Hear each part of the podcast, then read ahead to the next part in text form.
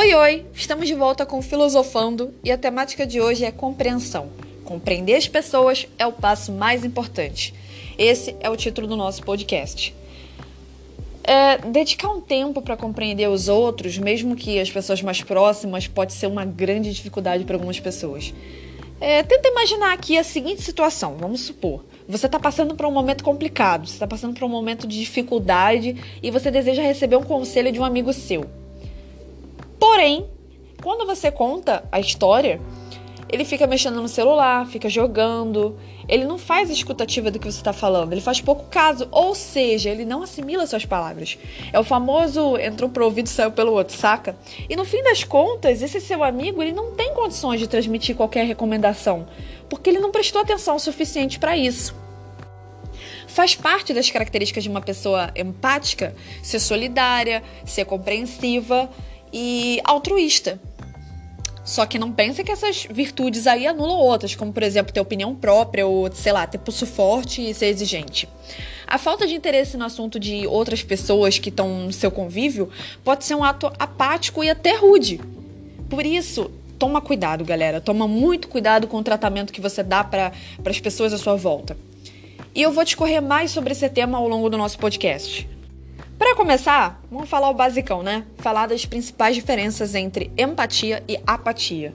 Eu vou explicar melhor quais são as características de uma pessoa apática e quais são as virtudes de alguém empático. Vamos lá. A apatia se destaca pela não importância pelo próximo. As pessoas com esse traço de personalidade geralmente correm atrás do que, do que elas querem sem se importar com os meios. Além do tom maquiavélico, o indivíduo apático prefere cuidar da própria vida sem nunca olhar para os lados. Por um lado, não se intrometer no dia a dia dos outros pode até ser uma vantagem se, se a gente for parar para pensar.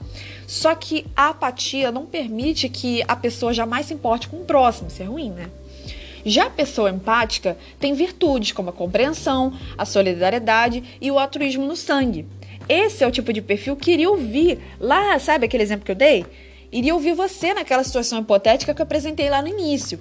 Bons líderes costumam ser empáticos, porque eles tendem a ouvir mais é, os outros, né? Eles tendem a ouvir quais são as causas dos problemas dos colaboradores e fazer de tudo para ajudá-los.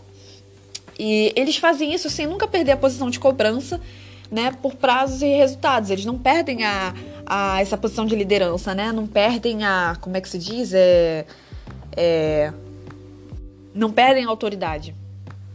Daí vem o poder de compreender com a prática, o ato de compreender fica cada vez mais fácil e natural. Você vai ver como as suas relações pessoais e interpessoais também podem melhorar.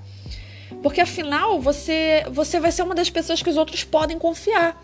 E para finalizar, se aquele amigo ali da situação hipotética ele aprendesse o real significado e as vantagens disso, talvez ele jamais prestasse atenção no celular enquanto o outro está falando.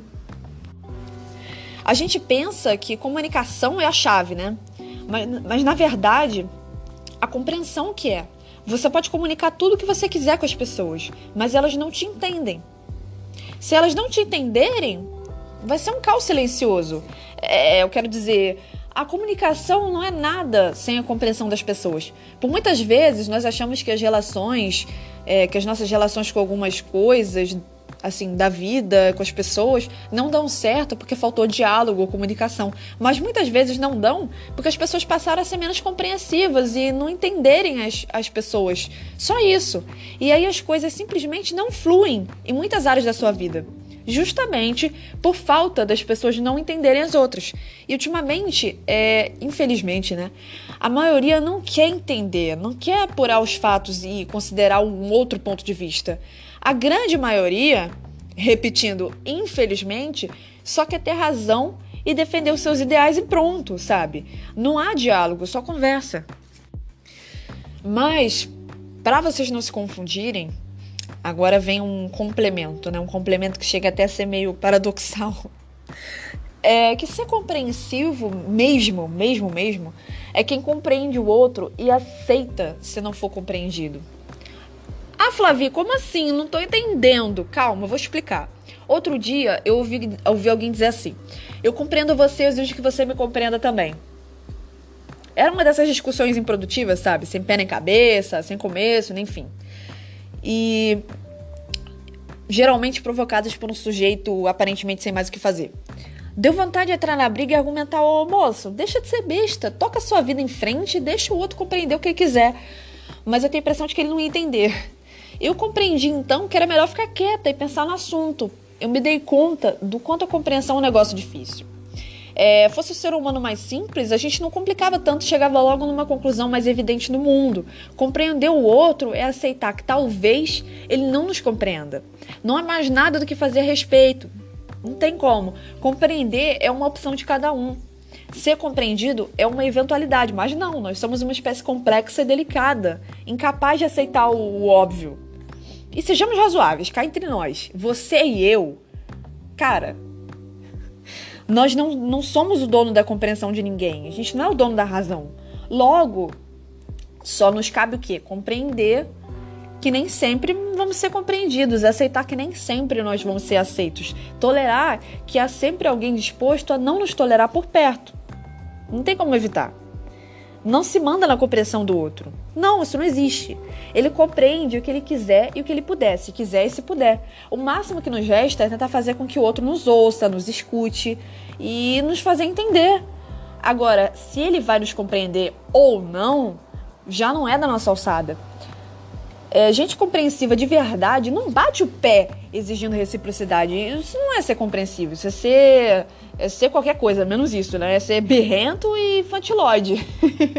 tipo essas criancinhas que fazem birra em shopping, é tipo isso. Se não somos aceitos no lugar onde estamos, mudemos de lugar. Não é fácil, não vou mentir para vocês.